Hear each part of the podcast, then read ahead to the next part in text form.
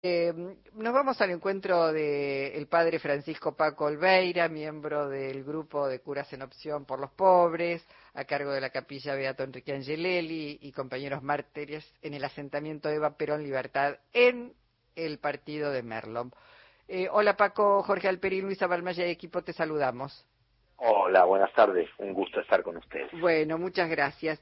Bueno, este, ayer pudiste ver el debate, estuviste completito, completito. No me moví, no me moví de en todo el rato. Creo que fui al baño en el intermedio nomás. bueno, eh, esto esto que escuchábamos recién es una parte de, del debate. Eh, sobre sobre bueno Javier Milei y, y el pedido de disculpas que no existe pero digo eh, si lo hubiese pedido ese, esa disculpa, no creo que fuera sincera, no sé, es una interpretación mía, porque mi ley tiene cero amorosidad para con nosotros, ¿no? Sí, y además, además hay una, una cosa más, o dos cosas más. A ver, la primera que, si bien sus declaraciones fueron de hace algunos años, yo ayer cuando lo escuché eh, me mareo porque yo creo haber visto una entrevista que él hizo hace muy poco tiempo a un periodista que, que lo echaron de un canal de Estados Unidos por ser demasiado trampista de Trump, así que eh, y ahí volví a repetir los mismos, los mismos epítetos. Es más, yo compartí esa entrevista. Así que no es una cuestión de antigua, pero además lo que a mí me parece más, más grave es que uno, uno puede no sé, pedir perdón con lágrima de cocodrilo o incluso, eh, no sé, eh, real. Pero lo, que, lo concreto y lo real es que él está en las antípodas del pensamiento de Papa, del Papa Francisco, que no es un, ningún pensamiento original, quizás eh, un poco más claro o, o acompañado también de gestos más concretos, pero que es la, la doctrina social de la Iglesia que nace del Evangelio y que dice clarísimamente Francisco, eh, ayornándola a este, a este momento, que nunca se dio que derramara nada de arriba, que no se puede dejar las cosas libradas al libre, al libre mercado, que cuando ocurren esas cosas, los de arriba siempre pisotean, pisotean a los, a los, a los de abajo, que el Estado tiene que estar presente como garante del bien común y de la redistribución de la, de, la riqueza. Y Francisco es muy claro y dice que antes que la propiedad privada está el destino universal de los bienes y que eso tiene consecuencias prácticas. Es decir, que si yo tengo que expropiar eh, determinada cosa eh, o yo tengo que cobrar impuestos, bueno, tengo, tengo que hacerlo, tengo que hacerlo por el bien común. Y él está absolutamente en contra de todo eso, tanto que dice que la justicia social es una mierda. Mm. Bueno, eh, no, no, puede haber puntos de encuentro con una persona, con una persona así, eh, que, que, bueno, más allá de que insulte o no insulte, ¿sí? Y entre nosotros, Patricia Bullrich no está mucho más lejos, simplemente que, bueno, que tiene otra forma. Mm. Paco, eh, o sea que la expresión de mi ley no es contra la Iglesia en general, sino contra el pensamiento y las acciones de Francisco. Eh, y, y, eh, digamos, em, eh, el dardo va hacia Francisco, pero en realidad es hacia el pensamiento cristiano, hacia el pensamiento católico, si quieren. Mm. Mateo 25 dice, vengan benditos de mi Padre porque tuve hambre y me diste de comer, tuve sed y me diste de beber, estuve enfermo, me cuidaste sin vivienda, me diste un lugar. Eso no solo es una cuestión individual, eso también es una cuestión social y política. Eh, eso significa gobiernos que le den un plan social a la persona que no tiene trabajo, porque también tiene que comer, que haga cloacas y conexión de agua potable para que nuestros chicos no estén llenos de parásitos. Eh, eso significa abrir hospitales, abrir, abrir centros de salud. Como bien decían los coronilleros, nosotros sabemos lo que fue el 2001, cuando no había nada de Estado cuando todo estalló por los aires. Hoy estamos en una situación compleja, todos lo sabemos. Ahora, hoy hay, pero muchísimo más Estado eh, que, en el año 2001 y ese Estado lo hicieron gobiernos nacionales y populares. Entonces, eh, eso es lo que le molesta a, a, a Milei y, y, también lo que le molesta a Bullrich. Ahora, eh, sería como que Milei es el vocero de los mercaderes que Jesús echaría del templo, digamos. Bueno, ayer lo dijo, lo dijo eh, Breckman, ¿no? Dijo, dijo que no era un león, sino que era un gatito mimoso de los sectores concentrados del poder. A ver, clarísimamente, si hace dos años nadie sabía quién era Milei y hoy, bueno, no, no, no, no, no va a ser, pero hoy quiere ser presidente eh, de la Argentina y tiene un caudal de votos, claramente a algunos les interesó ponerlo ahí como, como un títere para eh, bueno para llevar sus intereses adelante. Paco, después de haber visto el debate ayer, porque también mi ley caló profundo en sectores muy muy populares, en sectores donde no tanto, no tanto, a no tanto, no ah. tanto no tanto. Eh, a ver, yo no, no, no, tengo una encuesta, pero tengo el, el, el, día a día en el asentamiento, en el barrio. Sí. Mucha gente no fue a votar, no fue a votar en las pasos y no fue a votar porque, bueno, porque eh, la verdad que con esta democracia tan lavada que tenemos, eso de que con la democracia se come, se, se, se educa, se sana, bueno, eh, eh en, en, los barrios populares sabemos que sigue estando muy, muy lejos. Mucha gente no fue, no, no, no fue a votar. Eh, mm, mm, es cierto que sí, que, que en algunos sectores, bueno, calan las ideas de, de, de esta, de, de ese hombre, porque es poco menos, bueno, si, si yo tengo bronca, si está todo muy caro, si qué sé yo, bueno, a ver, y este rompe todo y nace algo, algo nuevo. Todavía no lo vimos gobernar.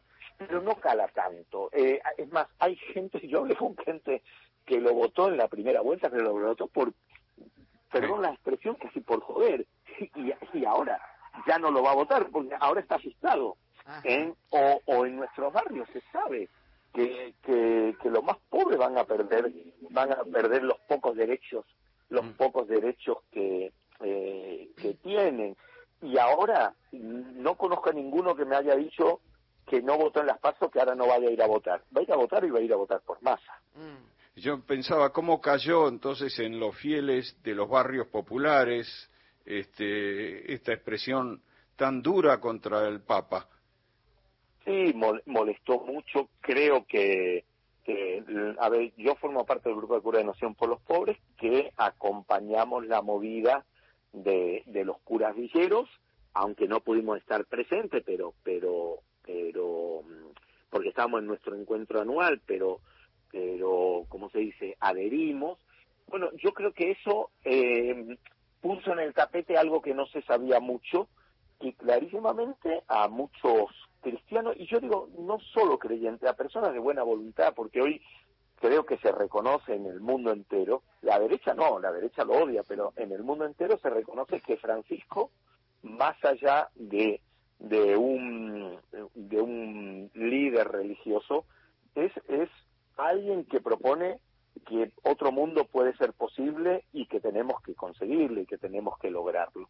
Creyentes, no creyentes, ateos, musulmanes, bueno, de todos y todas. Mm.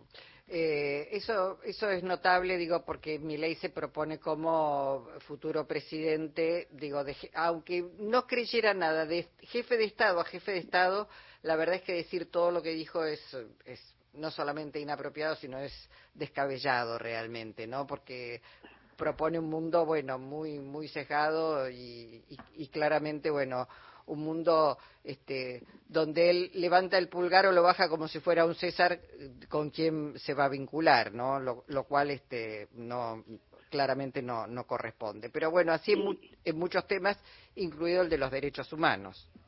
Bueno, eh, a ver, yo creo que, que esa forma de, dirigirse, además de, demostrar que, que, no está bien, eh, que no está bien centrado, como un presidente tendrá que ser o una presidenta de todas y todos los argentinos, no solo de los que piensan, de los que piensan como él. Si al resto lo vamos a insultar, si al resto los vamos a aniquilar, eh, que también son expresiones de, de, Bullrich, ¿no? Si, si al kirchnerismo lo vamos a aniquilar. Bueno, así terminamos el año pasado que Cristina Fernández de Kirchner está viva de milagro y que Bullrich ni siquiera eh, repudió, repudió el atentado. eh, es muy grave. Son, son, son muy graves estas cosas y no se pueden pasar de alto. Como, como es muy grave escucharle ayer ese, ese cambiar la historia, ¿no? fueron excesos y, y no fue y no fue un genocidio, no fue terrorismo de Estado. Eh, la vicepresidenta que ellos quieren, que sería la encargada encima de la seguridad y, y, de los militares, yo para mí no es negacionista, es una eh, defensora de lo que pasó con la dictadura y si fuera y si fuera por ella la volvería la volvería a hacer. Ella visitaba a los represores y, y, era para felicitarlos, digamos, y abrazarlos por lo que habían hecho y pobrecitos los que están sufriendo por haber defendido la patria del comunismo.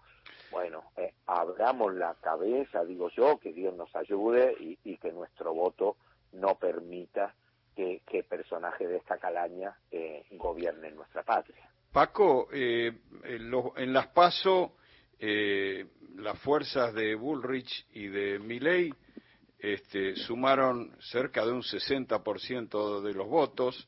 Eh, son dos fuerzas que cuyo discurso eh, carece de empatía por el prójimo. En general se centran en una cosa de mucha agresividad, en persecución, en querer hacer desaparecer a una fuerza rival como el kirchnerismo.